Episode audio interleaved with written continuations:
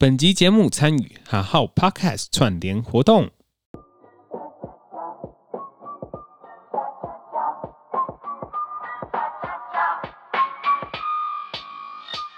欢迎收听《山洞台北》。大家好，我是 Leo。过胖的台北市街头导览员，A.K.A. 非常机车的 Podcast 公司老板。我是明轩，漂亮的台北市双层餐车的车长小姐。在这个节目里呢，我会用不同时事、不同故事，大家探索台北这座城市。明轩现在是几月几号？现在是几点几分呢？现在是四月二十九号的上午凌晨一点三十五分。好，这集呢也没有来讲时事呢，这集是我们的 Ha House Podcast 串联活动哦。没错。那这个 Podcast 串联活动呢，主要呢就是大家知道 Ha House 这个平台在做什么的吗？很多课，就是 哎，简浅浅浅哎，叫这什么？浅显易懂，字简意赅，言简意赅，言简意赅。你要说什么？你要说什么？言简意赅，我是想讲言简意赅，就是三个字，很多课。你怎么了？我刚刚突然想不起来那个成语是什么。哦，它就是一个线上的教学平台。对。那这个线上教学平台呢，只要你觉得你自己有一些就是可以展露给大家的一些知识或者能力的话，你都可以在上面开一个线上课。那如果是你觉得你可以开什么课？我觉得我可以。其实我有想过，就这大家都如何做 podcast，可是我觉得做 podcast 这这个东西好像已经有太多人做过了。真的吗？对。可是就是。对，我是觉得说做 Podcast 这个东西，我自己当初也没有特别学啊，我就是上网一直翻翻翻翻资料啊。就是你会觉得你好像没有办法，我觉得是这样子啦，就是可能没有办法有系统性的把它整理出，哎，可能 Lesson One 要讲什么，然后到最后面要教什么吧。呃，是我我我觉得是有可以去整理这这个一套的系统下来，可是这个确实要花蛮多时间的。来，明轩，那请问你要开什么呢？啊，我其实也不觉得我有什么可以教大家的，每时每一刻可能没有办法，这个超困难吧？可能真的没有哎，因为我觉得好像都是这样，就是你可能会了一些事情，呃，有时候你并不会觉得说我会这个事情是多了不起的事情，嗯，你好像都要从别人的眼中，就是说，哎，你这个很厉害哦，哦，原来是这样，你才会发现你做的事情原来可能不是那么简，就是对别人来说并不是很简单。像是观光巴士一样，就是像我常常在上面这样跑来跑去。可是其实因为最近有一些新人哦，终于有新人了。就是最近有新人来嘛，所以开始我可能要去帮他们整理成一套，像刚刚讲可能系统啊，可能第一次要做什么，第二次要做什么，这样才发现说哦，原来我在做这件事情是不简单的事情。嗯，有些东西是我们的特质，觉得这个东西是学习上面没有什么困难的，甚至觉得这件事情是理所当然的。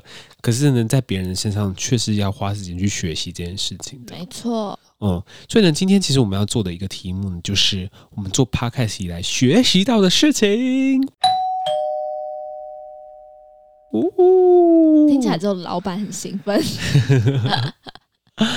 对呀、啊，因为就是这前几个礼拜我在整理，就是我做 podcast 的这个历程，然后每次都在写这个东西，虽然很烦，可是就一直去回想说，哦，当初为什么会成立这个 podcast 做这个 podcast 这样子。可是我已经听你讲，都听了 N 百遍了。对，N 百遍了。那今天呢，其实我们要用另外一个切点去讲今天的这个主题，就是呢，其实呢，就是我上网就是看了一本书，其实那本书我很喜欢，它的名叫做 Output。你知道 Output 什么意思吗？明轩？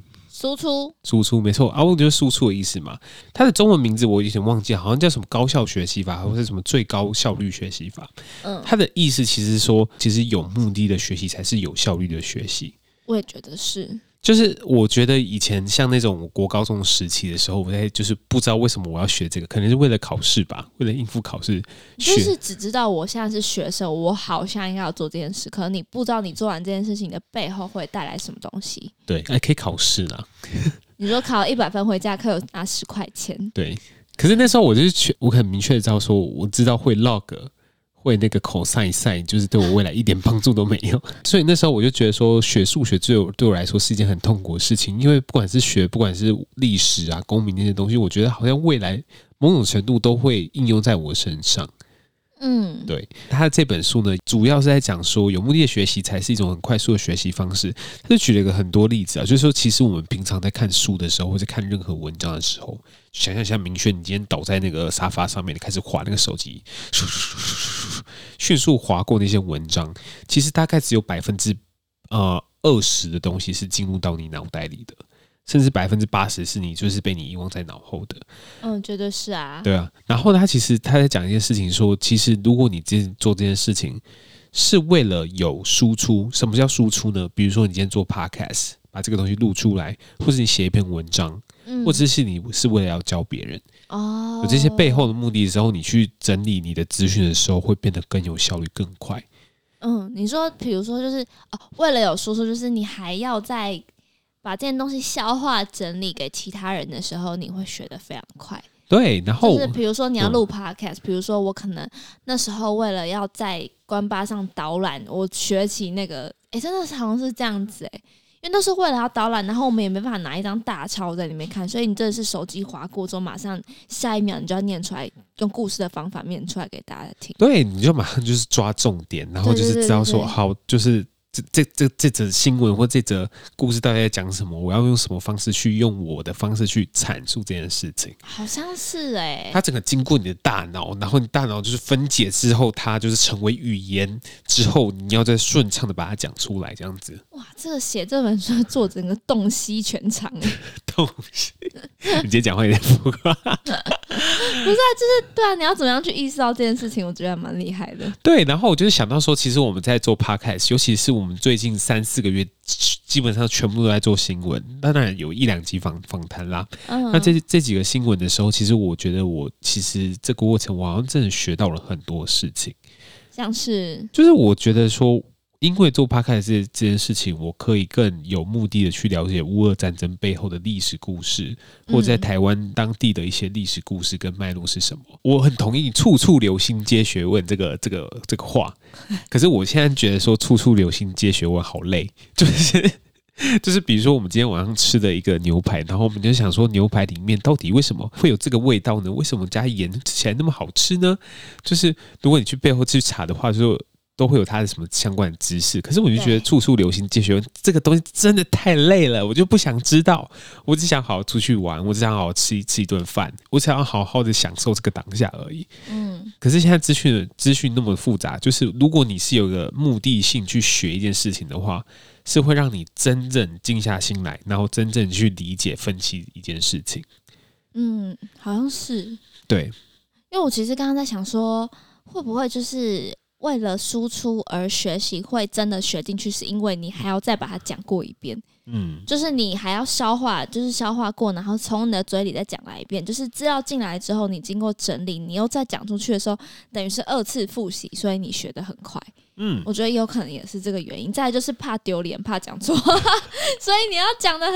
哎、欸，我们真的是怕讲错会被骂，所以一定要讲找的非常的详细啊之类的。对啊，所以你会不会觉得说，你现在在官八上面讲的任何哦东西，都是已经深深的刻印在你的脑海里的？绝对是。而且我真跟你讲，我觉得就像我刚刚讲的，我就以为某部分真的就是也会怕被讲错，被呃被指正。就是比如说你。我觉得可能有时候也是跟身份有关系啦，就是你可能已经要分享这件事情给别人听了，你就会希望大家得到都是最正确的。所以，比如说在官八上面，我一开始在分享的时候，可能客人比较少的时候就没有什么感觉。可是到现在，你就会去，有时候我反而还会回过头去查证我以前讲的到底是对的还是错的，然后再去加以修正。就是很怕会觉得说，哦，原来我一直以来分享都是错的。那其实你再去找查证的这个过程，又会得到一些新的知识。嗯，我觉得我自己也是这样子。之前我在大学的时候当过那个助教，嗯，呃，助教其实要教那个大一的课程，然后呢，大一的课程其实我超混的，我大概拿个 B 还是 C 什么之类的。嗯，然后呢，老师居然去当我找我当助教，所以我要把整本书再念过一次。我就从头到尾，就是我大一的时候没有念过那么认真，你知道吗？就想说，反正是自己的成绩你不在乎啊，可是你现在是怕会误人子弟。对，没错，所以所以就是那很认真，就是整个重新复习过一次。其实这个东西就套用到我们就是在 Podcast 上面。其实我就觉得说，确实在每一次在找资料的时候，这个过程中，从找资料别人的东西，一直到最后面消化成自己的一个东西的这个过程，其实我觉得还蛮好玩的。对，我觉得这个这个过程是蛮好玩的，也是我蛮享受的一件事情。就是我很喜欢有目的的学习。就是我觉得在创业的这个过程中，就是有些事情，就是我想要解决这个问题。像是就比如说，比如说像开开公司好了，开公司你要怎么开公司？你要怎么记账？你要怎么去去想到背后的一些可能逻逻辑性的问题？就是当你面对这件事情的时候，你为了要解决它，你会想要快速的去网络上找资料，告诉我说这个东西要怎么做。嗯嗯，就是我刚开始开设 Podcast 的时候也是这样子。我就是目的，就是我就是他妈的，就是想要开个 podcast。我今天就想把这个东西上架在我的 podcast 上面。所以，就当你有这种强烈欲望的时候，你就开始就是说，好，那我就打开我的电脑，然后开始一个一个去找资料，这样子。嗯，我觉得好像是这样子，因为其实对我来说做 podcast 并没有很难，是因为其实刚开始进来跟 Leo 一起合作的时候，我只是就觉得说，哦，就是录音。因为其实对我来说，录音并不是太困难，就是本身就是一个算是蛮爱分享的人，所以那时候就觉得说，哦，好像没有很难啊，我就是整理一下，可能今天想要讲什么就好了。但我真的觉得做 podcast 背后，真的是让我学会蛮多事情的，就是比如说，可能跟 Leo 一样开公司一样，就是可能一些行政上面的东西，比如说刚刚提到的账账务方面、人事方面。这没有碰过的东西，就是为了要帮公司解决。你可能也是今天这个下午，你看完资料，你就要开始想，好，那这样要怎么套用在等一下的实作上面？怎么帮公司怎怎么做会比较好？我之前跟那个 Firstory 的那个。呃，老板聊过，Firstory 的 Stanley 聊过这样子。嗯，他说其实，在创业本身，他其实不是喜欢写 code 的，你知道吗？就是 Firstory 它是个 hosting 平台嘛，就是我们用的 hosting 平台，他不是喜欢写 code 这件事情，他只是很享受解决问题的时刻。就他觉得说，他是一个做事而且是解决事情的人。他觉得所有人都觉得这件事情不可能，或觉得这件事情很难。那你把这件事情做到了，他就觉得说，干，你看吧，我做到了这样子。他就觉得说，我在我在处理问题、处理事情。那这个背后虽然要花很多时间去处理，可是他就觉得说，一方面他在处理这件事情，一方面他也在学习如何处理事情。嗯嗯，所以最后就会有个成就感。对，最后就有个成就感。所以我记得开公司刚开始有个阶段，是我一直在每天都在接触一些我可能当初没有想过要去接触的东西，就是可能要跑一些会计师事务所啊，然后。国税局、国税局啊，银行啊这些东西，他说哦，原来解决问题事情，原来开公司是这么一回事。就是可能以前我爸在讲说什么公司的账啊，什么公司的那些东西，我就刚开始觉得很复杂。其实刚开始觉得说哦，对，确实蛮复杂的。可是实际上面做的时候，就是你就是在做这件事情，且做且学。对，且做且学。我觉得做 Podcast 以来到现在，其中一个我学的很大的事情，就是我学会就是如何在。每天的生活中学一点东西，就你回头过，回头去想这些东西的时候，其实你简单来说，你就是在过日子。可是你是有目的的，而且是那个目的是你真的很喜欢的目的的时候，你就觉得回头看起来看起来说你。其实每天都有一点点成长，那就是很开心的一件事。哎、我觉得好像是，因为我记得在疫情的时候，就是那时候三级警戒，就大家都在家里面。然后当时我很多的女性朋友，就是他们会开始发，可能说哦，比如说他们去健身啊，然后或者是他们开始读书啊，他们开始一些就是精进自己的东西。然后我那时候其实会觉得说，我到底在干嘛？就是我记得那时候我是全职的在深中台北帮忙的时候。就开始可能会呃帮忙一些案件，就是或一些 case 这样子。可是你就是看到那些人一直在可能发说，哦，我今天健身，我今天干嘛？然后我就开始会想说，那我到底学了什么？我有往前吗？然后那时候就跟我就是朋友分享，然后我朋友就是跟我讲说，你看到那些人在往前，可是其实你也是在做你没有做过的事情，就是你也是在学习，你也是在往前，所以可以不用这么焦虑。那我后来回头想，就是也是诶、欸，真的就是在就是这些过程中，可能很多事情是我跟 Leo 都没有遇到，那我们就要一起去想办法去接受，然后去解决，然后最后就是会是一个好的一个 ending 这样子。嗯，它其实某方面也是一种学习。我觉得大家可能会讲到学习，就会想到可能比如说学日文啊，学技能啊，学第二专长，或者是学一些比较外显的东西。可是，其实老实说，我觉得我们在生活中学到更多的东西就是经验。那经验这个东西没有办法是三言两语你用嘴巴把它说出来的。你有可能自己也不知道你有这个经验，而是在你下一次遇到这些事情，你发现你可以轻易解决的时候，才回头看，哦，原来那时候我在这间公司学到的这些东西，在下一间公司可以得心应手，是因为那时候我学到了。嗯。而且是有时候，有时候我就想到说，其实有很多朋友说，他想要换工作，不是因为就是薪水上面没有满足他，是因为他觉得他。再也学不到东西，嗯，再也学不到东西，觉得这个地方像养老，你生活上面是富足的，可是你心里是很匮乏的这件事情。嗯，完全可以理解。好，对，虽然在开公司，就是有时候就是赚了点钱，然后可是就是没有办法，就是跟科技业的相比。可是我觉得我是心理上很富足，是我每天都在做一件事情，是一直在，好像是在学一些东西，一直在往前进一点点的那种感觉。嗯，其实呃，今天在写那个哈哈号的企划的时候，我们就讲到说，其实。我们之前我之前的工作呢，是在做街头导览员，然后一方面就是晚上的去会会去脱口秀酒吧工作嘛。那去脱口秀酒吧工作的时候，就是其实不管是啊，不管是去那个脱口秀酒吧工作，或者是去做街头导览员，都是在跟别人讲一件事情，或是讲话这件事情。你说怎么说故事？嗯，说故事或者是说话，怎么把话说的吸引人，说的好笑。然后，可是我后来就是刚开始做这件事情，到后来做这件事情，才发现说，哦，有些东西真的是可以你用一些技巧去套用在里面的。技巧吗？嗯，你有理出一个技巧是不是？对啊，就是比如说像是讲讲脱口秀的时候，虽然我不是脱口秀达人或者什么冠冠军什么之类的，就我之前访问过一个脱口秀演员，然后他就跟我说。比如说你在想脱口秀的时候，你在设计段子的时候，它是有点三拍，一二三，一二三。我想说什么意思？三拍就讲话而已，一二三。嗯，他说其实就是你你讲 A 的时候到 B，你讲 A 的时候到 B，然后大家会预期到 C 嘛？对。可是你是直接跳到 D 去。哦。对，就是。比如说，在大家在变变魔术，像变魔术一样，你好像、哦、你这个好像某一集节目有讲，对对对，好像在变魔术一样。你本来预期这个这个帽子里面是拿不出任何东西的时候，他就拿出一只兔子出来，就是合乎逻辑又出乎出乎常理这样子。你说像你刚刚在听演上，他就是说大家听完就是谢和弦那一集，然后就是觉得说哦。给那个一面倒给谢和弦好评，所以希望大家今天听完艾丽莎莎这一集，发现她还是个烂人 之类，就是类似这种，对，就是这种 say say 梗的段子。呃、他其实说脱口秀，其实他有很多玩法，就是他其实有很多讲一个段子的方法。哦、嗯，那你把这些方法论套进去的时候，才发现说，哦，不管是伯恩或者在 Jim 他在讲一些段子的时候，他们其实都是用了一些理论理论在在里面的。哇，嗯，然后像像我自己。之前在带那个街头导览员的时候，其实我不知道那个东西是理论还是怎么样子之类的。可是我们通常会想办法停在一个点的时候，先讲一个比较有趣的事实。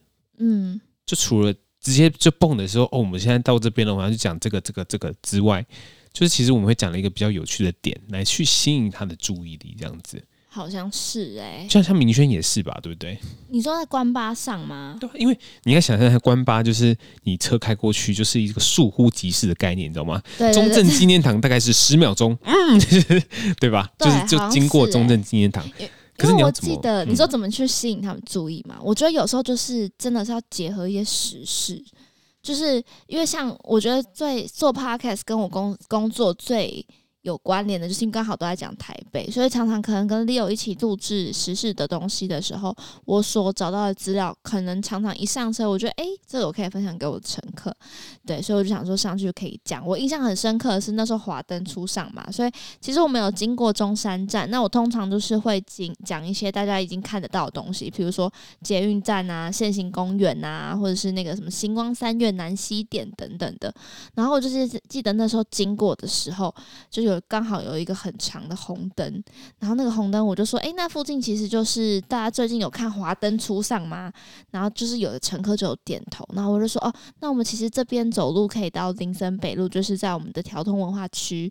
然后我就说，好，那我这边就开始跟大家讲一下我们的凶手就是谁。然后大家全部就是有眼睛为之一亮的感觉，然后就说，啊，开玩笑的了，今天要分享条通文化，就是我觉得有时候对啊，对，好像就是要用一些。就是幽默的方式去吸引乘客的注意，或是我觉得我是一个蛮，呃，我觉得每一个车服员吸引客人的方法比较不一样。那我觉得我自己就是很喜欢拿自己开玩笑，嗯，对，就是会拿自己开玩笑，或把自己融入在那个导览里面，就是乘客都会笑得很开心。因为我记得去北海岸的时候讲那个十八王宫庙嘛，就大家就会讲说哦，就是情侣不能去啊什么，然后我就会讲说哦，我今天就是跟前男友来这边拜拜完，就是变前男友了，然后大家就会笑得很开心。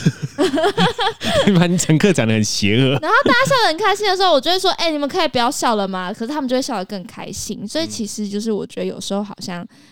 就是真的是需要一些方法，把故事说好。嗯、呃，对，就是一方面，这个把故事说好之外，就是你你怎么去抓到就是听众的观众的眼球或者观众的耳朵这件事情。就比如说，你每次经过十八王公庙的时候，你就已经有既定的一条形式，说好，我知道了，我接下来要 cue 这一段这样子。对，可是我觉得 cue 了这一段之后，有时候因为乘客毕竟他们个性不一样，有时候乘客不会笑。嗯，我觉得有时候就是你要去硬戳那个点，就他们如果不会笑没感觉，我就说。这个很好笑哎，没有人想笑吗？然后他们反而就会笑了。你说硬戳他的据点，什么意思？什么啊？不是，什么是硬戳他的点？就是就是假设，比如说你。预计他会笑，可是他却没有笑的东西，oh. 你就要硬把它放大啊！Oh. 就说：“哎、欸，我这么惨了，你们还没有人要笑哦。”然后他们就会笑啦。确实，就是像讲脱口秀的时候，有时候讲完一个脱口秀，尤其是在 open m i d 的场合，um. 你讲完一段段子的时候，就说：“啊，好吧，这个不好笑。”你讲这个不好笑的时候，大家会觉得很好笑，对吧？哎、欸，我也有脱口秀的潜力、欸，哎，对啊，你你要不要去讲一下？No No No No，就讲 open mic。哎、欸，你就讲 open mic，就是大家会坐在，就是所有的爸爸们都会坐在下面吧？就我想去听明轩的 open mic 这样子，可以吧？跟你讲一下 open mic 吧。时间点爸爸是可以出来的吗？可以吧？跟妈妈请个假啊，跟小孩请个假，说哦，今天要加班这样子。像我自己在带团的时候也是一样，就是我在带团的过程中，我确实有一两个地方呢是固定会讲这些东西。嗯，对，固定会讲这些东西，然后吸引这些游客的注意，这样子。就比如说以前，以前我们在走大安森林公园的时候，我们会走出去，走出去那个马路上面的时候，就会看到就是来往的那个机车很多嘛。那、嗯、我就跟他们讲说，哦，就是我先跟他们讲说机车的文化是什么之类的。那讲机车文化就听起来很 boring 之类的，然后我就直接拿我的钥钥匙串起来。就我那钥匙串，然后串很多东西这样子。那时候就是我告诉大家，就是在台湾有个非常特别的文化，就是我们在大学时间都会抽钥匙哦。We guys will go out to have blind dates，就是 blind date，blind dates 就是有点像是联谊、联谊、联谊的概念。就是我们会抽钥匙哦，然后呢，就是会有一群很害羞的男生跟害羞的女生去到一个餐厅里面，然后呢，大家就会抽那个钥匙，然后那个女生会跟着你一起去，就是。去啊，那那如果你抽到那个钥匙的话，那个女生就会跟着你去走接下来的行程，这样子。嗯，所以你就台湾男生会做一件事情，就把你的钥匙弄得非常可爱，然后就把那钥匙拿出来，然后就是满满都是吊饰这样子。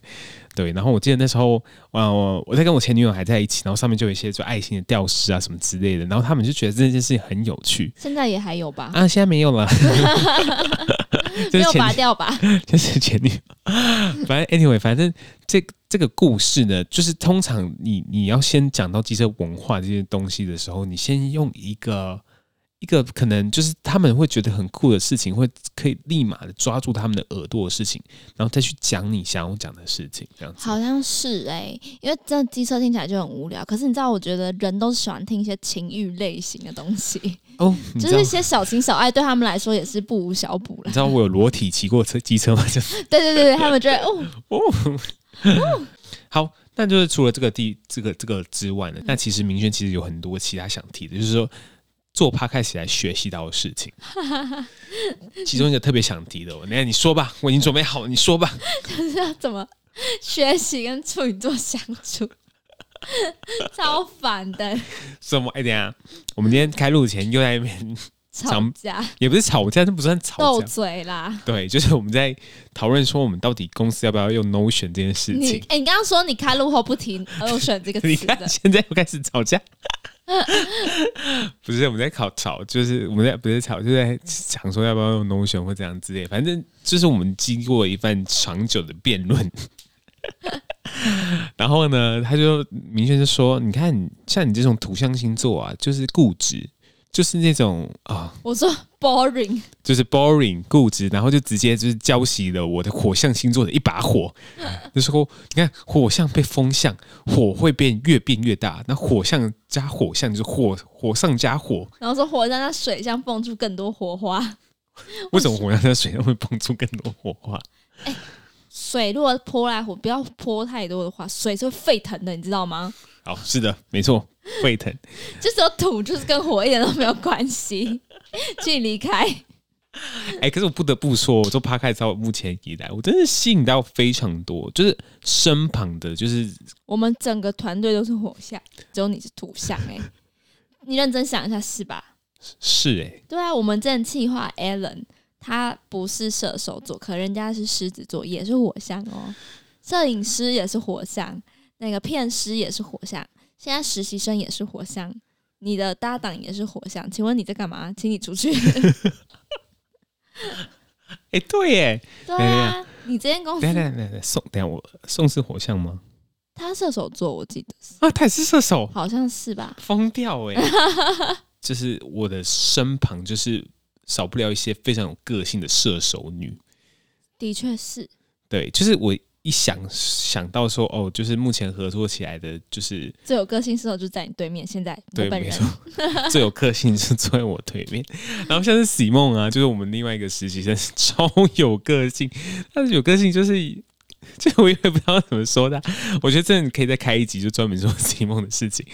就是我我我刚开始就是刚才在开公司之前，其实我不太相信就是星座这件事情的。嗯，这可是后来就是越来越觉得说，好像这个东西就是一种什么吸引力法则、宇宙间的能量之间的定论或什么之类的，可能要再去研究一些人类没有。我觉得，我觉得，我觉得是这样子。就因为我妈妈是做人资的，其实，在开公司的过程，其实你某方面是要去学习与人之间的相处，因为你是老板，你必须要去知道你要怎么去管人。那我的位置可能就跟 Leo 比较不一样，我可能会需要。跟可能员工或者是跟 Leo 去做一个中间的桥梁沟通，所以我们要我们要沟通的方法跟用的方式就是自然就不一样。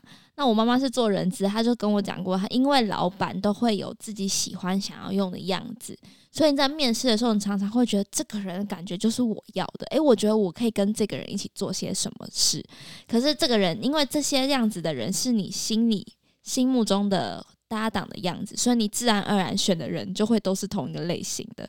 这不得不说，星座可能还是有点可信、可信度、可信度。因为我之前想到，就是之前有一个招募招募的那个，之前有个公司招募广告哦，然后呢，他特别就是指明说不要处女座的，你真的活该，就是。哎、欸，我真的觉得，因为处女座吃亏的事情，我真的少不了、欸。哎，真的是少不了。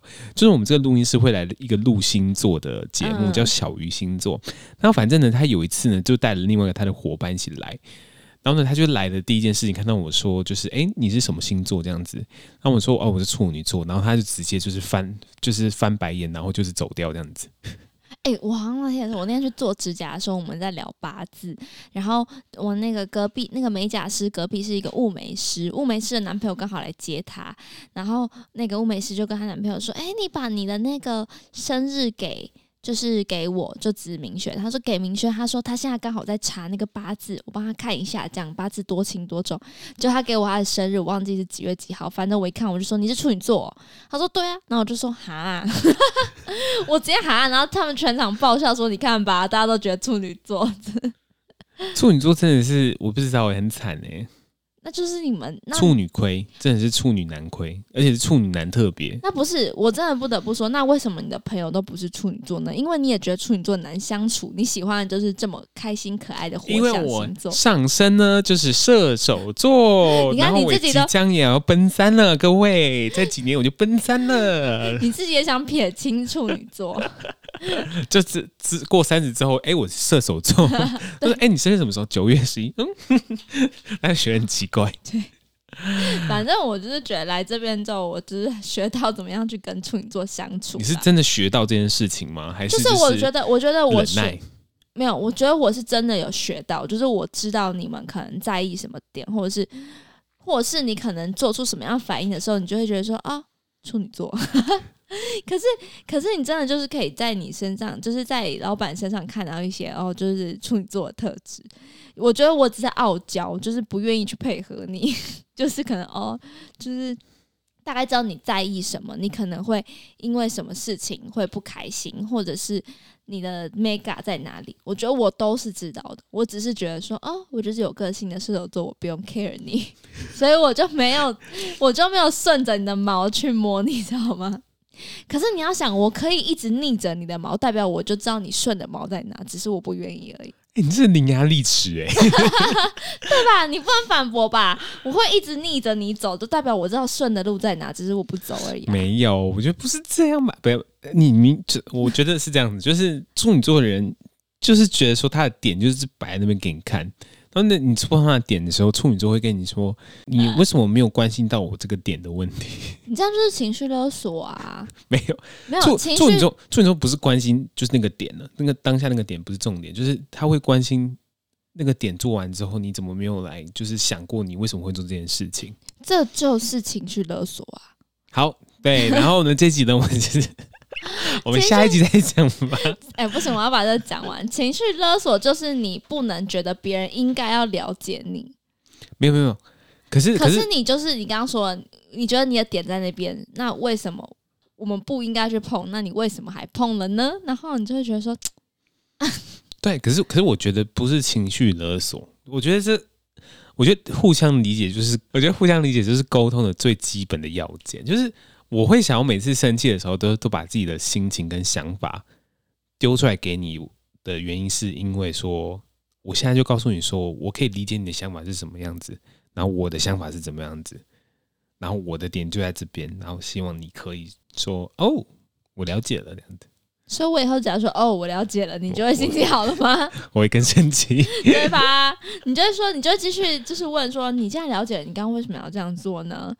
然后你就会一直问一些哲学问题啊，好吧，好，不好意思哦，我们还是没学会。哎，刚刚那段十五分钟对不对？全部剪掉。这一集我们还是没学会怎么相处，那我们就不讨论管人的问题，直接回到下一集，继续讨论学习本身的一些。直接不录了，不录了，不录了，不录了。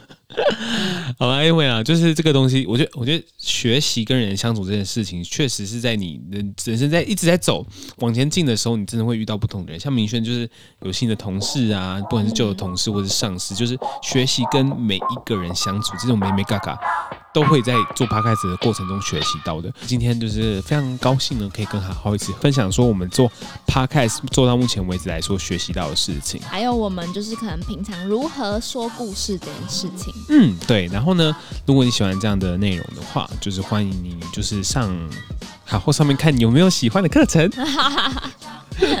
真的耶，可以去看一下，我好多东西想学哦。嗯、呃，从下个礼拜开始呢，我们就会固定的再开始继续更新我们的节目，这样子。对。然后呢，欢迎大家就是随时收听，就是在 KKBOX 或者在 Spotify 或者在任何的收听平台上面给我们指教跟评论，这样子。